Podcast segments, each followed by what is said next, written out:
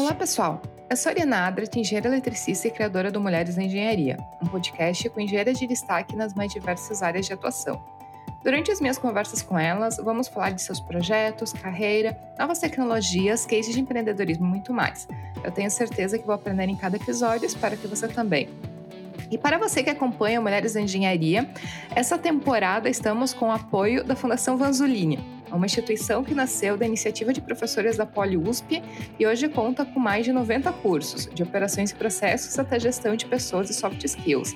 Então eu faço convite para vocês para visitar o site da Fundação Vanzolini, que é o www.vanzolini.org.br/educação e encontrar os melhores cursos para você se desenvolver profissionalmente. O link da Fundação Vanzolini do site vai estar tá aqui nos comentários do podcast, então não esqueçam de ir lá conhecer a fundação, é muito bacana, recomendo realmente a todos os nossos ouvintes. E, claro, para quem né, acompanha o podcast Mulheres na Engenharia, os episódios né, e o podcast já está disponível no Instagram, no Twitter, no iTunes, no Spotify. Então, você pode seguir o podcast né, em qualquer um desses lugares. E para quem quiser enviar comentários, sugestões, indicações de engenheiras, só me enviar um direct lá pelo Instagram, que é o arroba Mulheres da Engenharia. E a minha convidada para esse episódio é Letícia Mallet, coordenadora do Escritório de Processos na Fiocruz, do Rio de Janeiro, e doutoranda pela USP na área de gestão de inovação. Eu tenho certeza que vou aprender muito com a nossa conversa e espero que você também. Letícia, muito bem-vinda aqui no podcast Mulheres em Engenharia. É muito bem-vinda aqui para a gente conversar um pouco sobre toda essa questão de vacinas, inovação. Então, acho que vai ser bem interessante o nosso bate-papo. Muito bem-vinda. Obrigada, Ariana. Para mim é um prazer ter sido aí lembrada, né, para a gente conversar um pouquinho sobre esse assunto. Também quero te parabenizar pelo podcast. Acho que é bastante importante a temática e foi bem interessante também poder escutar alguns podcasts aí como ouvinte Parabéns pelo trabalho, acho que é uma visibilidade importante para quem está começando, mas também para a gente trocar entre nós, né? Perceber o quanto as mulheres estão engajadas e podem e devem, né, ser envolvidas na discussão de uma série de questões aí na engenharia que perpassam muitas vezes a nossa concepção inicial, né, da participação e do posicionamento dentro do mercado de trabalho. Então, acho que é muito importante, tem um valor social incrível e parabéns para você também pela proposta. Muito bem. E Letícia, até para a gente te conhecer um pouco melhor, conhecer um pouco da tua trajetória, eu queria pedir que tu se apresentasse, contasse um pouco de como começou né, esse interesse pelo fantástico mundo da engenharia, um pouco da tua trajetória, tanto de graduação, como depois no início da tua trajetória profissional, para a gente te conhecer melhor. Legal. Então, eu comecei a me interessar pela engenharia mesmo, acho que como uma área de afinidade, né? A gente começa aí olhando para matemática, para física, para química, percebe que tem uma, uma afinidade mesmo com o assunto, uma certa até facilidade maior. E essa coisa da resolução de problemas, né? Eu acho que o engenheiro, de forma geral, ele gosta de resolver problemas e trazer soluções aí para problemas postos. E percebendo um pouco disso ao longo da trajetória acadêmica inicial, eu tinha uma expectativa de fazer engenharia química, né, pela minha paixão aí inicialmente por química. Mas eu acho que a gente tem até um pouco de, pelo menos quando eu me formei, não tinha uma aproximação tão grande com a área de negócio, com a área de processo, com a área profissional, antes de escolher. Então, acho que havia até um boom naquela época em relação à Petrobras e a gente ficava empolgado com essa possibilidade, mas quando você começa a fazer aqueles testes vocacionais e tudo mais, eu ficava, sabe aquela pessoa que fica no 50% humanas e 50% exatas?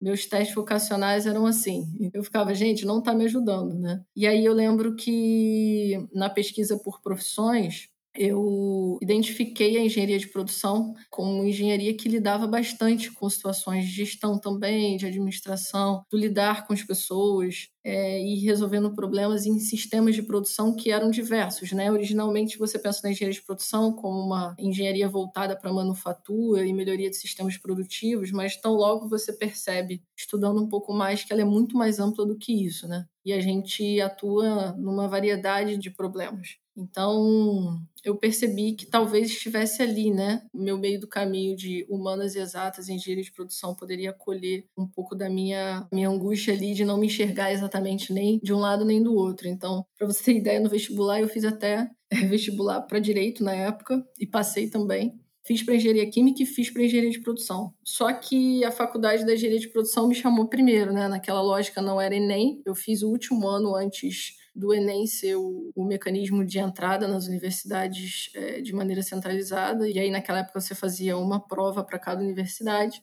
E aí eu passei primeiro para o Cefet, que é uma faculdade voltada para engenharias e administração industrial, e não tinha engenharia química no Cefet, então eu me, me coloquei lá para engenharia de produção. Porque quando eu descobri engenharia de produção, eu já tinha me inscrito para engenharia química para a maioria das outras universidades nos processos. E aí eu acabei passando para engenharia de produção primeiro, e depois eu fui sendo chamada para, enfim, aqui no Rio, né, o ERJ, o FRJ, enfim, só que eu já tinha começado engenharia de produção no Cefet e, sei lá, em dois meses eu estava apaixonada. E aí, quando eu fui chamada para o ERJ e as outras universidades para engenharia química, eu percebi, gente, meu lugar não é lá. Não é no laboratório, não é na engenharia química, não é no processo e aí eu me encaixei né, naquele universo da engenharia de produção, me apaixonei. Eu até fui questionada na época, porque o FRJ, o ERJ eram faculdades consideradas né, naquele momento, e eu falei assim, não, gente, mas eu estou apaixonada e é aqui. Né? E eu me descobri, de fato, na engenharia de produção, e fiquei, fiz no Cefet, depois eu fiz o mestrado na parte de gestão da inovação na UFRJ, e agora o doutorado na USP também, gestão da inovação. E aí, quando eu entrei na universidade, comecei a descobrir os diversos campos associados à engenharia de produção. Eu também, mais ou menos no terceiro, quarto período, entrei no estágio num grupo de produção integrada, que era um grupo de pesquisa e extensão que fazia projetos de extensão na universidade, em diversas empresas. E eu me vinculei rapidamente a projetos na área de saúde e projetos na área de biotecnologia, é, fitomedicamentos, indústria farmacêutica, e foi aí que eu fui me apaixonando pela área de inovação e pela área de saúde. Então, brevemente, assim, nos projetos que eu tive contato, né, dentro dessa temática, a Fiocruz era uma das instituições de ciência e tecnologia muito engajadas nesse, digamos assim, sistema produtivo da saúde associado à fabricação de medicamentos, etc. E ao longo desses projetos que eu fui fazendo dentro do grupo de pesquisa, alguns deles acabaram envolvendo uma interface com a Fiocruz, especificamente o laboratório Biomanguinhos, que é onde eu trabalho hoje, que fabrica as vacinas e medicamentos e kit reativo para o Ministério da Saúde. E aí, quando eu finalizei o mestrado, mais ou menos em 2014 para 2015, eu recebi uma proposta aqui para participar de um processo seletivo e acabei entrando em Biomanguinhos por conta dessa, desse histórico de projetos na área. Mas aí eu já estava apaixonada pela área de saúde, né? Especificamente a área de produção, de cadeia produtiva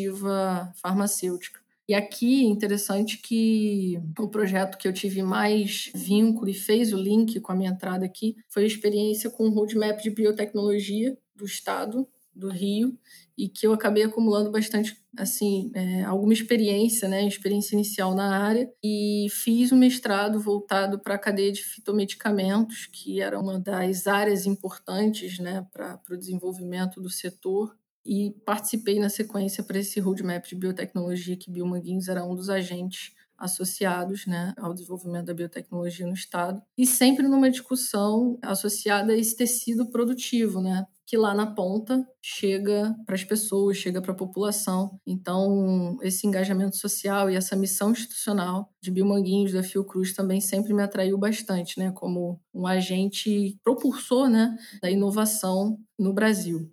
Então, juntou, digamos assim, a fome com a vontade de comer, e aí eu cheguei nessa posição aqui. Primeiro, dentro da assessoria de planejamento estratégico, onde a gente discutiu bastante, que é uma das funções né, da engenharia de produção, essa discussão muito articulada de planejamento, de gestão, né, de integração com essa arena mais estratégica do, do ponto de vista da inovação porque estudar planejamento estratégico na indústria farmacêutica é estudar pipeline de desenvolvimento, para onde a gente está indo, como é que a gente pretende se posicionar. Não é só como fábrica, mas é um agente também que desenvolve o produto para ele poder chegar de fato na produção e ser entregue para a população. É, e o quanto a gente tem essa capacidade, né? De fazer essa tradução né, da inovação para a operação, para a produção e para a entrega para as pessoas de novas tecnologias e tudo mais. Então, eu comecei a entrar nessa arena a partir dessa área de planejamento estratégico e sempre apoiando muito a diretoria de inovação, e isso foi me despertando interesse na área até que esse ano eu dei continuidade no doutorado. Mas, em termos assim resumidos, seria um pouco essa a minha trajetória. Ao longo desse tempo, também sempre flertei com a academia. Eu acho isso importante da minha trajetória profissional, que ter começado num grupo de pesquisa que era voltada à aplicação na indústria, no setor de serviços, nas empresas, foi muito importante para a minha formação. Porque enquanto eu estava vendo né, a base teórica ali muito próxima, eu estava aplicando imediatamente aquilo dentro da indústria ou do setor. A experiência no setor também fazia a gente olhar para a teoria de uma outra forma e refletir em projetos de pesquisa, né, nessa tríade de pesquisa, ensino e extensão. Então, acho que foi bastante importante para o meu olhar até hoje ser um olhar que tenta integrar essas coisas, sabe? Tanto do ponto de vista teórico acadêmico quanto do ponto de vista dessa aplicação. É como mais ou menos eu tento ainda tocar aqui dentro, né, é, estando aqui dentro, mas olhando como é que isso rebate nas bases que a gente tem né, na engenharia de produção, é, na gestão da inovação, que é o que eu tenho foco agora, mas também nessa parte de engenharia organizacional, que é um forte apelo também da engenharia de produção junta um pouco teoria organizacional, projeto de desenvolvimento de produto e que tem aí né, suas bases para desenvolver a teoria de gestão da inovação. Então, é bastante assim integrador, mas é, é um pouco também da minha paixão poder navegar nesses diferentes conceitos, né, que geram aí algumas resoluções para os problemas organizacionais nessa arena. Eu acho muito interessante a questão de que tu comentou na engenharia de produção, dentro de processos farmacêuticos, e muitas vezes a gente pensa, né, tem aquela questão estereotipada da engenharia de produção como área muito fabril produtiva, né, de equipamentos industriais ou de algo relacionado mais à manufatura geral. Então, eu acho muito interessante a gente começar a pensar, né, em todas essas diferentes áreas de atuação e que é muito mais abrangente, né? E, claro, inclusive também a questão é, de eventualmente para quem gostaria de seguir uma área acadêmica, né, também é muito interessante, mas que realmente engenharia de produção tem uma área de atuação muito abrangente dentro da indústria, de vários tipos de indústrias também, é importante destacar. E eu queria também pedir para ti, Letícia, acho que muita gente, né, que está ouvindo, talvez não conheça muito bem o Fiocruz, por mais que está sempre na mídia, nas notícias. Então eu queria que tu comentasse um pouco, né, o que é a Fiocruz, o que que faz, né, como é o histórico aí um pouco de fabricação de vacinas que a Fiocruz já tem de muitas décadas, né? Então, comenta um pouco para a gente de como é que está estruturado, né, e o que que hoje se dedica a Fiocruz. É, a Fiocruz é bastante extensa, né, em atuação. Hoje é uma fundação pública, né, que está vinculada aí ao Ministério da Saúde. A gente considera uma ICT, né, que é uma instituição de ciência e tecnologia, mas ela tem vários braços, né? Eu trabalho em um desses braços, que é o braço de desenvolvimento e fabricação de medicamentos voltados à saúde humana. Esse braço ele é representado hoje por duas unidades da Fiocruz, Biomanguinhos, que é onde eu trabalho, e é Farmanguinhos. Né? Então são as unidades que a gente diz que tem essa característica mais fabril e de desenvolvimento tecnológico. No caso de Biomanguinhos, que também faz desenvolvimento de novos produtos além de produzir dentro do portfólio vigente. Mas além das unidades Fabril, você tem unidades técnico-científicas, tem unidades que fazem apenas pesquisa básica, tem é, hospital, que é o hospital que deu suporte aí, foi construído inclusive um hospital de campanha voltado para a Covid, mas dentro do Instituto Nacional de Infectologia, que é o hospital INE, né? que atende uma diversidade de doenças é, infecto-contagiosas, que às vezes são bastante especializadas, né? Então, muitas vezes tem estudos específicos de doenças que são os pacientes são regulados, né, para esse hospital. É, você também tem unidades voltadas à, à arquivologia registro da memória, da ciência no Brasil. Então, você tem museu, você tem biblioteca, você tem unidades voltadas à comunicação, você tem uma escola de saúde pública que é a ENSP. Então, assim, a Fiocruz é um ecossistema, né, voltado para ações, né, em saúde pública do ponta a ponta, né? Da pesquisa, da, do desenvolvimento, da produção até assistência em saúde. Então, são várias unidades fabris e técnico-científicas e de assistência que a Fiocruz possui. É basicamente isso, assim, é um grande ecossistema, né, que tem uma diversidade de operações e funciona nesse grande ecossistema de atendimento à saúde pública, eu diria.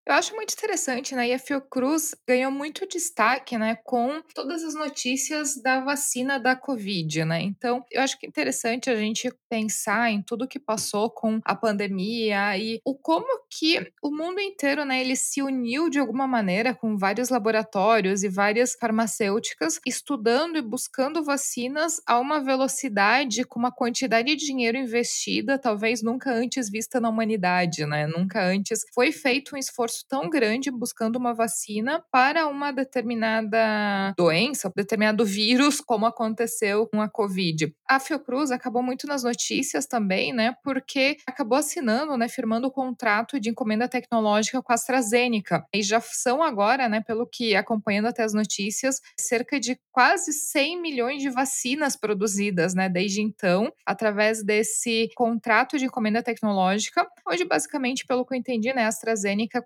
continuaria fornecendo o ingrediente né, farmacêutico ativo para a Fiocruz, que fabricaria né, e distribuiria, comercializaria as doses da vacina. Mas eu imagino né, que preparar o laboratório, preparar a produção num tempo recorde para uma vacina tão demandante, né, tanto na questão tecnológica como na questão de volume de vacinas produzidas, eu imagino que foi um grande desafio interno, né? Dentro da Fiocruz, para conseguir atender essa demanda, né? Em uma velocidade também muito recorde, né? Comparado com processos normais de desenvolvimento de vacina. Então, eu queria que tu comentasse um pouco, né, de como que foi isso, como é que foi essa adequação de processo, né, visto internamente, né? Como que transforma, por mais que a Fiocruz tradicionalmente já sempre foi uma fabricante de vacinas, então a base já existia, mas para adequar uma demanda tão grande que surgiu assim de uma velocidade tão surreal, né? Foi algo realmente muito rápido o desenvolvimento e fabricação dessas vacinas todas. É, eu acho que é importante mencionar, foram dois contratos, né? E, e, realmente isso foi um modelo, digamos assim, de gestão inovadora. Até saiu um, um artigo recente sobre isso, porque a gente operou com dois tipos de contrato: a encomenda tecnológica e a transferência de tecnologia. É importante dizer que eu não estava à frente né, desses processos, eu estou contando aqui para vocês como quem faz parte aqui da instituição e que acompanhou. É, e o escritório de processos ele atuou bastante no backstage para preparar a unidade para receber esse desafio, né? Organizacionalmente falando, eu posso falar um pouquinho mais adiante, mas assim, em termos gerais, em termos da estratégia adotada, a encomenda tecnológica parte do pressuposto que você está assumindo né, um, um serviço que você tem um risco envolvido. Qual era esse risco? A gente contratou, né, fez a encomenda tecnológica com a AstraZeneca quando a gente ainda não tinha chegado, né, a AstraZeneca não tinha chegado ao final, ao registro final desse produto, né? Talvez o, o ouvinte aqui do podcast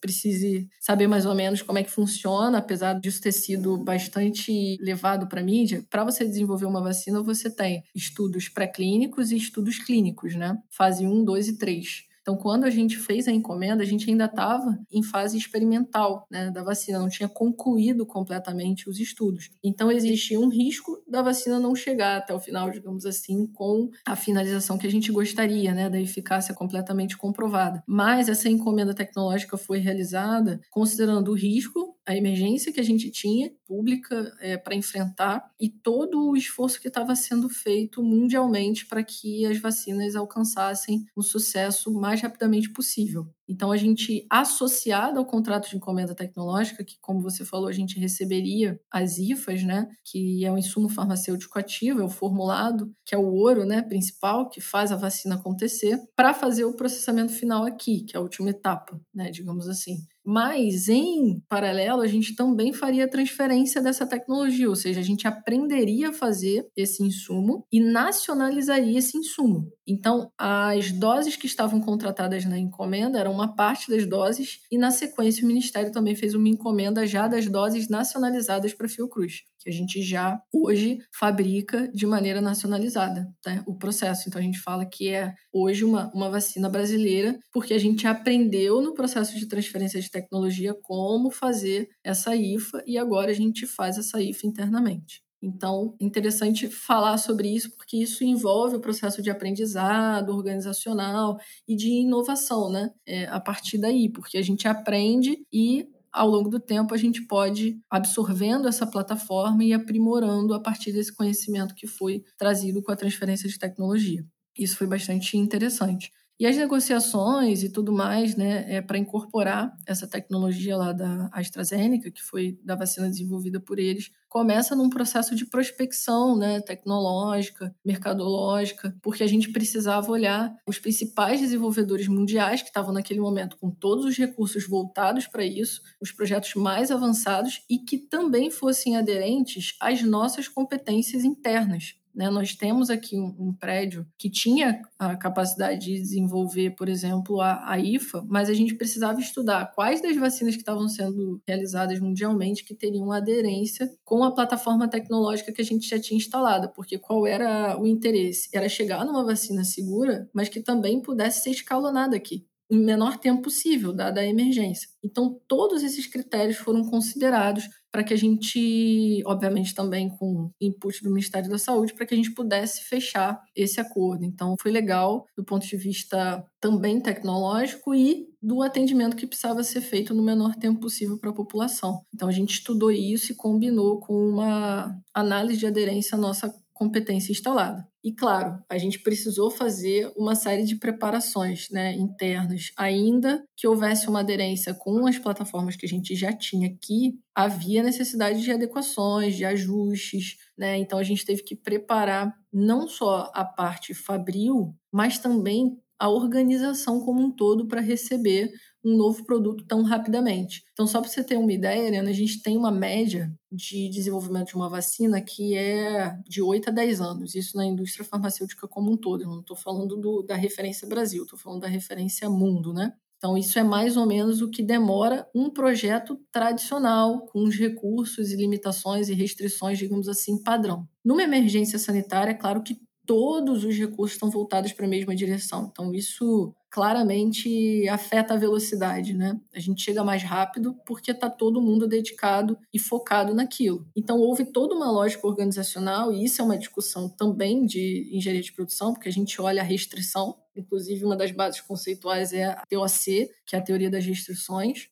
e em cima das restrições a gente define as prioridades, né? E como a gente vai de alguma forma, contornar os possíveis gargalos. E em cima desses gargalos, a gente faz o plano de ação, né? E que no momento da pandemia se constituiu basicamente num plano de contingência, né? Porque a gente precisava operar no menor tempo possível e ainda respaldar a saúde das pessoas que estavam aqui. Né? Você deve se lembrar que a gente teve um movimento institucional e nacional do trabalho remoto, né, do trabalho híbrido. Então, assim, isso também foi uma preocupação. Então, a gente estabeleceu um projeto institucional que olhou para o todo, para a transferência dessa tecnologia e também para a adequação dos processos para receber essa tecnologia. E esse projeto estabeleceu uma governança, uma liderança para que ele fosse organizado e pudesse implementar o mais rapidamente possível a incorporação da vacina. E, em paralelo, a gente também estabeleceu projetos e iniciativas internas de remodelagem organizacional para que a tecnologia e a vacina pudesse entrar nos processos e nas rotinas gerenciais da organização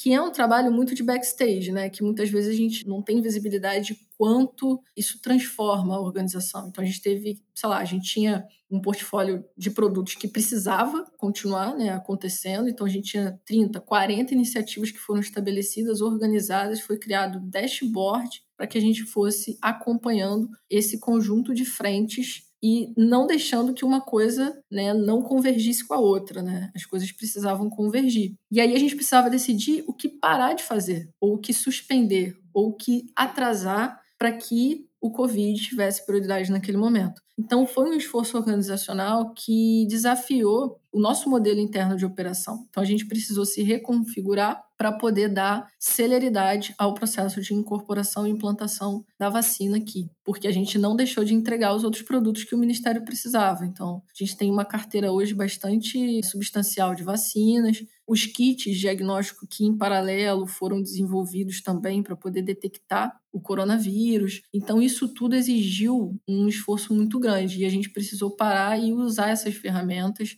de repriorização, de remodelagem organizacional. E aí, do ponto de vista do escritório, onde eu trabalho, a gente criou, dentro do plano de contingência, frentes de atuação que olhariam tanto para a saúde das pessoas, em parceria com a RH, e estabelecendo um fluxo com eles, né, olhando toda a parte de saúde e segurança, RH e processos. Uma outra parte voltada só para adequação da nossa estrutura organizacional, então que áreas novas eu preciso criar, que áreas eu preciso ajustar. Uma frente de logística, que foi um apoio também de como remodelar os fluxos, não só de armazenagem, de distribuição, mas também como é que isso entrar nos sistemas né, que a gente tem integrados, nosso RP. Muita coisa né, precisou ser, ao mesmo tempo, ativada. Então, a gente criou uma frente de sistemas, uma frente de estrutura e modelagem, uma frente de saúde e segurança, uma frente de tecnologia da informação, porque a gente também precisou colocar todo mundo que estava na linha de frente e precisava estar presencial, mas existiam aqueles da área de gestão ou das áreas de apoio que a gente também precisou remodelar a forma de apoio transversal. Foi nesse momento que a gente implementou um sistema eletrônico de informações. A gente é uma instituição que está dentro do fluxo da administração pública, então, é, historicamente, todas as assinaturas eram físicas e a partir da pandemia, a gente também teve que, nessa frente de digitalização, transformar tudo para o digital e para o virtual. Então, todos os processos passaram a ser assinados eletronicamente, só que isso foi uma mudança de modelo mental de paradigma. Percebe quanto que essa mudança que começa com a necessidade de introdução da vacina criou toda uma transformação organizacional e aí o escritório de processos dentro da expertise de modelagem organizacional acabou sendo ativado para criar o backstage necessário para esses fluxos acontecerem. Então aqui eu te dei um panorama geral, assim, mas eu acho que foi uma riqueza, né, de transformação interna mesmo, de melhoria de processos, de melhoria de fluxo no desenvolvimento e na incorporação do produto e também de todo o processo de suporte que precisou ser remodelado para ancorar essa mudança. E a organização cresceu, né? Porque a gente precisou também adequar equipes e tudo mais para poder é, suportar esse aumento de demanda. De tudo que tu comentou, né, eu acho que é muito interessante, né, ver todo essa, esse empenho, né, para se adequar, para justamente conseguir suprir uma demanda existente, né, em termos de produção e adequação de processos. E uma das coisas, né, como tu comentou, que prevê o contrato, é a transferência de tecnologia, ou seja, ensinar, né, a equipe brasileira como que se faz para a partir daí conseguir produzir 100% da vacina, nesse caso contra o coronavírus no Brasil. Mas como é que tu vê qual que é o legado que fica dessa parte tecnológica para o desenvolvimento de novas vacinas? É uma tecnologia que se vai utilizar exclusivamente para essa vacina da Covid? Existe um legado, né, que vai seguir existindo para a fabricação e desenvolvimento de próximas vacinas pela Fiocruz? Como que isso vai ajudar daqui para frente no desenvolvimento de novas vacinas para outros vírus, eventualmente? Eu acho que tem várias coisas de legado, né? Eu acho que tem um legado relacional da gente cada vez mais abrir espaço para essas trocas e, e relações de aprendizado existe um legado associado à nossa área de desenvolvimento em si, que a gente ainda precisa azeitar com mais sistemática, né, ao longo do tempo, como a gente não faz só esse processo de transferência, outros processos de transferência também estão acontecendo em outros produtos. Esse estreitamento desse momento de aprendizado na implantação até de segundas e terceiras gerações de produtos né, associados a essa tecnologia e outras tecnologias. E aí, outra situação interessante é sobre as outras tecnologias que isso incitou internamente. Né? Então, a gente está discutindo a plataforma de RNA, a gente está discutindo plataformas é, sintéticas, plataformas de subunidade, todas associadas a novas ideias, novas alternativas tecnológicas para aprimoramento tecnológico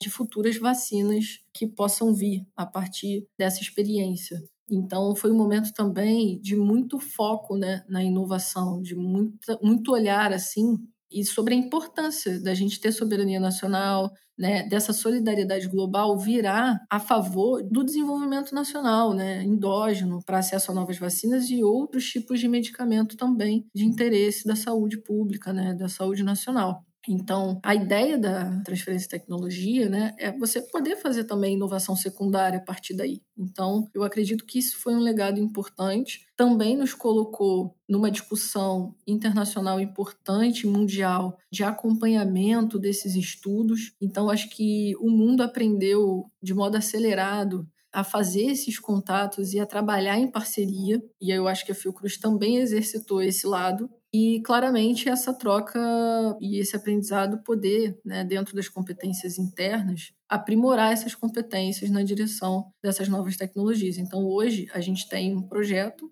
é, de vacina de RNA que foi selecionado pela OMS para que a gente possa, então, fazer um, um hub na América Latina para a transferência de tecnologia de uma vacina baseada em RNA para Covid para outros países aqui da América Latina. Então, a Fiocruz, o Brasil foram selecionados para fazer esse trabalho também de disseminação aqui na América Latina. Então, tudo veio, né, nesse processo. Então, acho que os ganhos são muito importantes e vão alavancar, né, tá um farol aí de importância e alavancar esse processo nacionalmente, chamando a atenção que nós temos pesquisadores de qualidade, que nós temos uma ciência de qualidade que é capaz de criticar, que é capaz de criar, mas, é claro, precisa de investimento, precisa de um arranjo que envolve várias instâncias, né? não apenas a, a vontade, mas todo um arranjo para que o tecido produtivo se mexa né, de uma forma, é, num complexo, né? A gente fala muito do complexo industrial da saúde, mas que se mova numa direção complementar. Então, tem aqui a unidade que fabrica, a unidade que inova. Precisa também né, do setor de serviços, que vai providenciar materiais, insumos também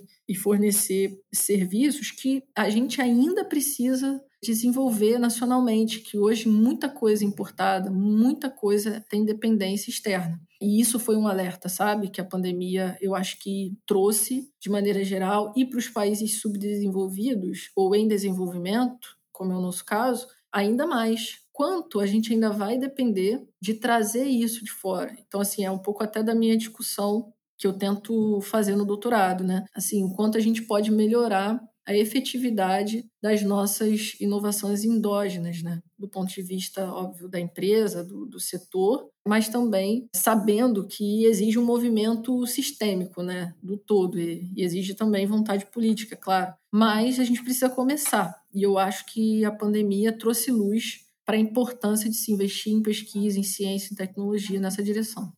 A pandemia, né, fez com que eu digo que talvez as pessoas comuns, né, que tradicionalmente não têm acesso à ciência, passasse a se interessar por ciência, né? Então, na pandemia, todo mundo virou especialista em vacina, né? Isso trouxe, claro, coisas boas e coisas ruins também, mas trouxe um holofote para a questão da ciência. É importante lembrar que ciência sai caro, né? Ciência exige muito dinheiro investido em pesquisa, pesquisa de base, desenvolvimento de novas tecnologias. Então, valorizar a ciência é dar investimento, dar dinheiro para fazer esse tipo de pesquisa para ter pesquisadores, né, sejam engenheiros, cientistas, é, físicos, químicos, várias áreas da ciência, mas ter gente preparada, qualificada para fazer esse tipo de pesquisa, né, para chegar em inovações. E daí, como tu já comentou um pouco, né, sobre o teu doutorado, e uma das palavras, né, que a partir de agora veio muito foi a questão de inovação, né, e o teu doutorado, ele é em gestão de inovação. Então,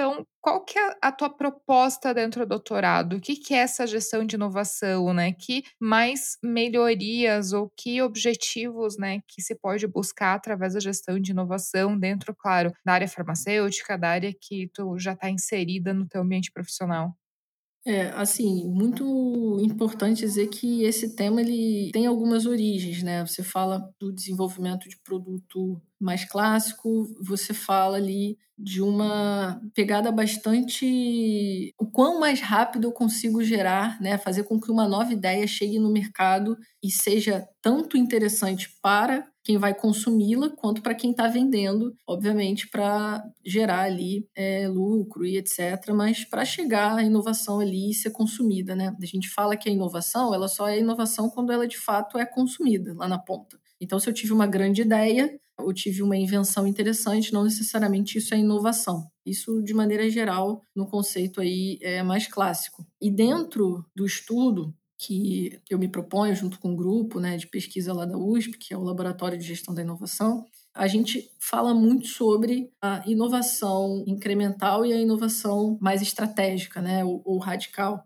E dentro do setor da biotecnologia, da inovação na indústria farmacêutica, a gente não está falando só da melhoria incremental, a gente está falando dos produtos que vão acessar e vão atender demandas, é, no caso da indústria farmacêutica, de saúde que ainda não são atendidas, ou que de alguma forma vão mudar de maneira substancial um modelo atual, né, vigente. A gente, obviamente, tem uma discussão né, acadêmica sobre isso, sobre esses graus de inovação, mas, é, a despeito disso, o importante é que essa discussão deve apontar para uma reflexão nossa de como a gente se organiza para chegar a melhores resultados. Sejam esses resultados novos produtos ou novos serviços, novas tecnologias, novas metodologias. E aí, dentro da discussão biofarmacêutica, você tem na biotecnologia projetos muito orientados pela incerteza. Então, quando você fala de inovações mais estratégicas,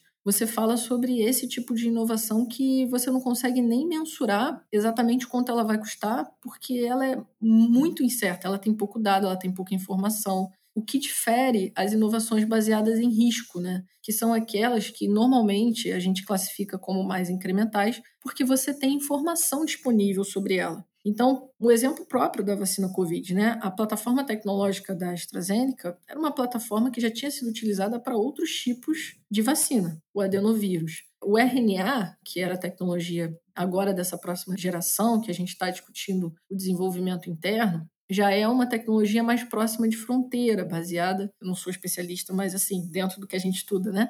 Baseada em RNA e DNA, né, em material genético de fato que a gente tem uma grande dificuldade de mensurar exatamente o que, que vai acontecer no final do projeto nesse momento inicial. Então, quando a gente fala em gestão de incerteza e gestão de risco, a gente já separa um pouco de que inovação a gente está falando. E a inovação endógena, seja ela, enfim, incremental ou radical, ela exige uma organização, um modelo de gestão associado a essa chegada, né? Que é importante. Como é que a gente vai fazer essa conversão melhorar? Então, só para ter ideia, a gente tem em números, mais ou menos, 1 ou 2% das ideias são de fato convertidas em produtos né, na indústria farmacêutica. Então, você tem lá um funil de desenvolvimento, você tem um monte de ideia, você começa a colocar dentro daquela cadeia de, bom, pesquisei, cheguei numa prova de princípio, essa prova de princípio foi lá para um estudo pré-clínico, depois ela. Esse avanço etapa a etapa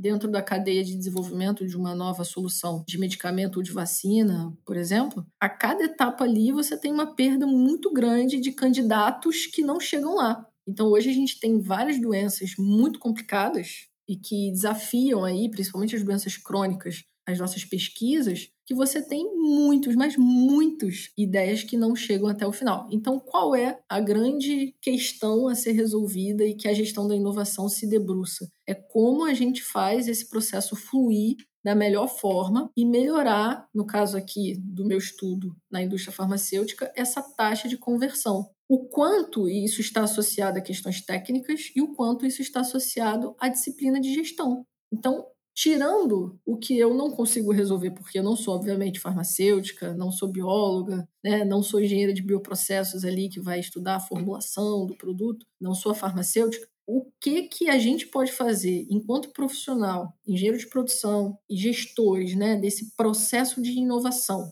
Como a gente pode fazer ele fluir da melhor forma, utilizando artefatos de gestão, mecanismos de coordenação, lógicas que possam fazer isso ser melhor e mais rápido, né? Ou consistente. Então aí você vai ver muitas é, é, abordagens surgindo, a própria discussão de metodologias ágeis, a própria discussão de exploration e exploitation que a gente fala, né, que um é explora o como economicamente isso pode gerar resultados dentro do que você já domina e o exploration que é como é que você inova de fato em cima do que você tem de competência. Então, todas essas discussões permeiam a gestão da inovação, né? Claro que várias frentes é, podem ser desdobradas daí sobre competências dinâmicas, capacitações dinâmicas, ou indo para o lado da gestão do projeto do produto, que é uma disciplina bastante clássica também da engenharia de produção e que versa sobre impactos na gestão da inovação,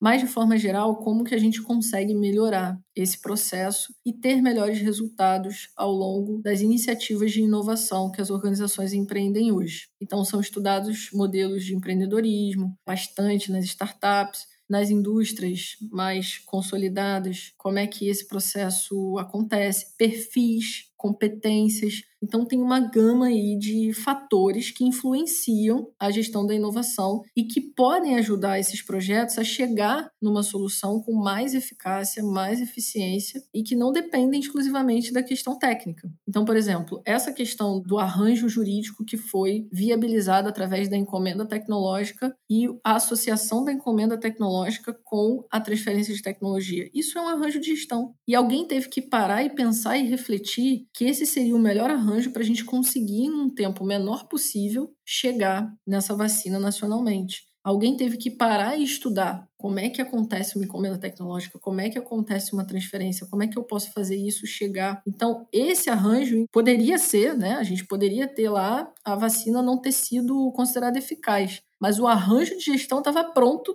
para se ela fosse considerada. Então, a gestão da inovação procura cuidar desse aspecto, né? E aí a gente vai usar diversas é, disciplinas da engenharia de produção, ferramentas, instrumentos para viabilizar isso. Então, o meu doutorado hoje procura estudar isso de maneira indutiva. Então, eu olho para o problema, eu olho para o campo, né? Estou usando a Fiocruz como estudo de caso, mas a gente pretende também olhar para outras empresas que atuam no setor e a partir do campo entender que elementos é, foram utilizados por essas organizações para lidar com essas situações de gestão desses projetos de inovação mais estratégica, ou seja, projetos que começam com alto grau de incerteza. Porque os projetos com grau de certeza moderado, que a gente fala que na verdade é um, uma gestão de risco, né, porque você consegue mensurar. Eu até estava ouvindo outro podcast aqui do Ártico Canadense, né, e ela falando como é desafiador trabalhar com gestão de riscos. Imagina com gestão de incertezas, porque na incerteza nem dado para estimar você tem muitas vezes. No risco você consegue estimar. E aí, o meu doutorado quer focar justamente nesses projetos de inovação que são imbuídos de incerteza.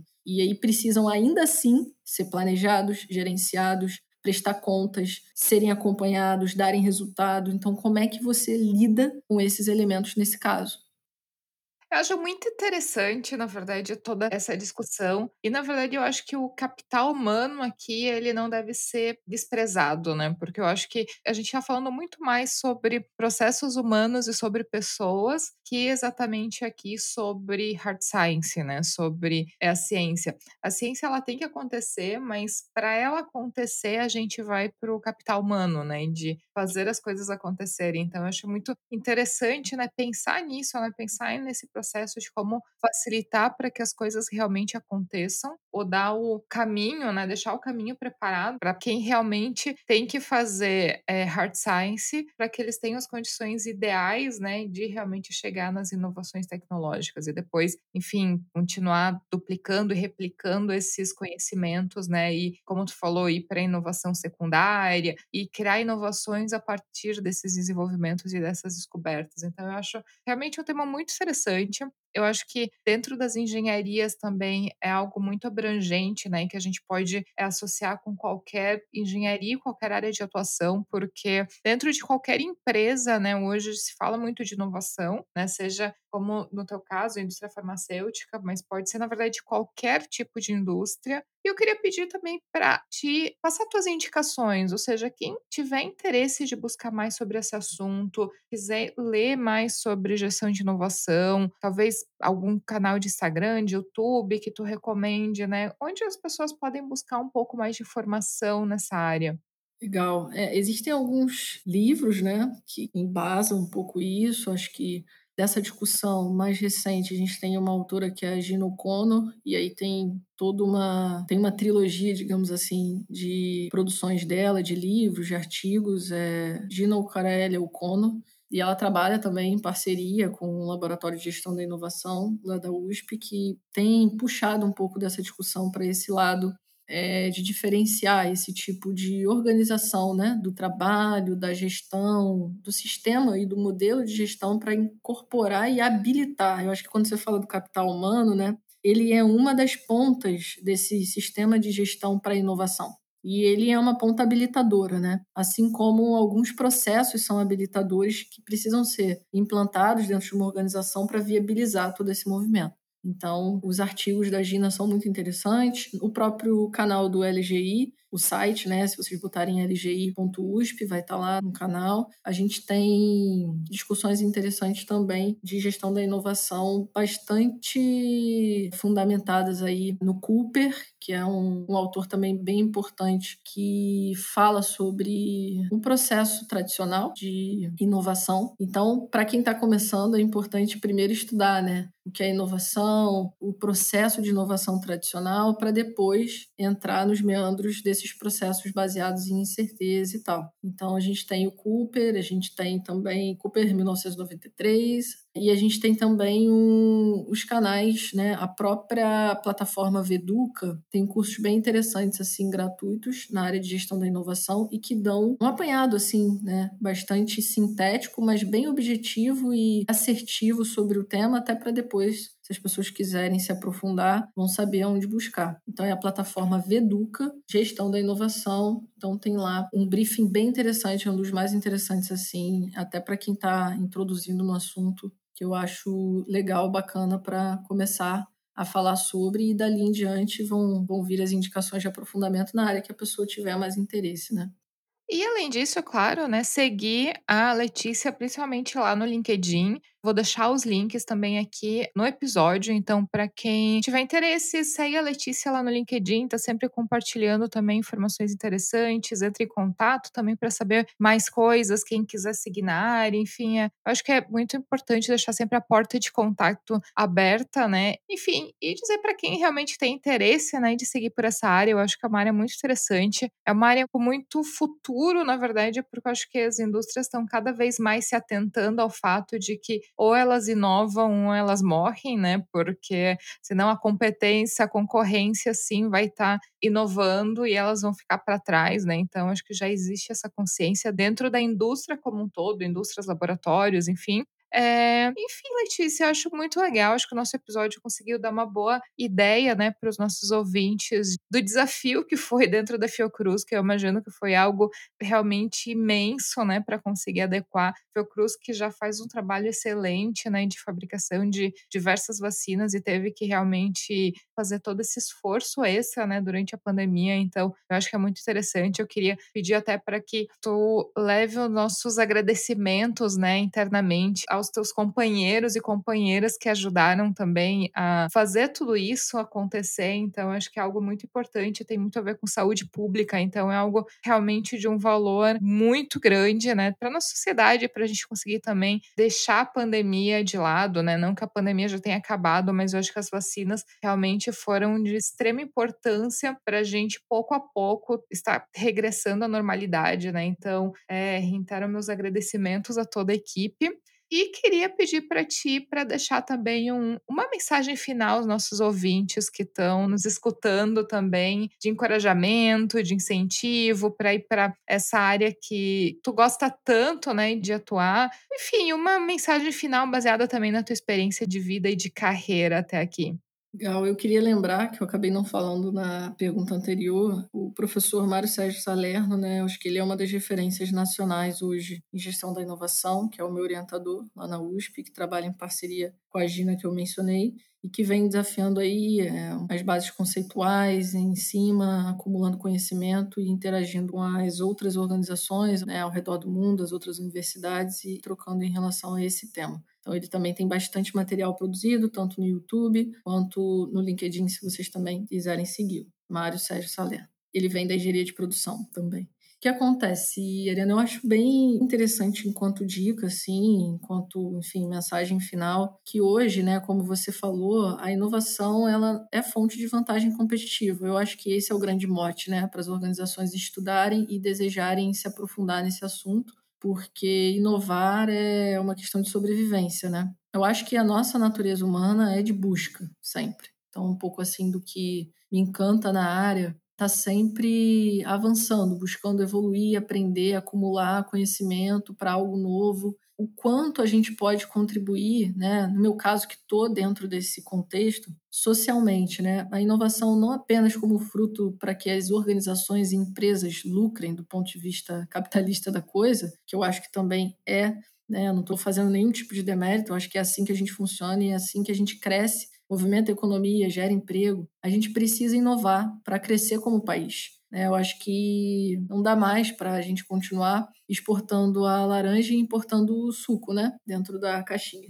Isso acontece para todos os setores. No setor que eu estou, tem um impacto social direto, porque está na ponta do consumo na saúde das pessoas, envolve longevidade, envolve qualidade de vida, envolve bem-estar social. Então, isso para mim é muito gratificante. E eu acho que a inovação em qualquer setor, ela gera isso, né? Ela tem o objetivo de instaurar o progresso, um progresso óbvio, respeitando todo o lado humano, como se deve, né? Por mais que muitas vezes a gente não consiga atender esse aspecto, mas eu acho que a inovação é, é fascinante por isso, porque ela impele a gente a se melhorar o tempo todo, a melhorar as organizações a gente está, os grupos. Então, quando a gente estuda, por exemplo, novas formas de organização do trabalho, a gente está pensando em melhorar a vida das pessoas também dentro do trabalho, né? Melhorar as organizações, melhorar o resultado dessas organizações e, obviamente, crescer enquanto nação também, né? Então, as nações desenvolvidas são aquelas que inovam, são aquelas que valorizam a ciência e a tecnologia, que investem nesse crescimento e não há outro caminho, né? Eu acho que a gente precisa se conscientizar cada vez mais disso.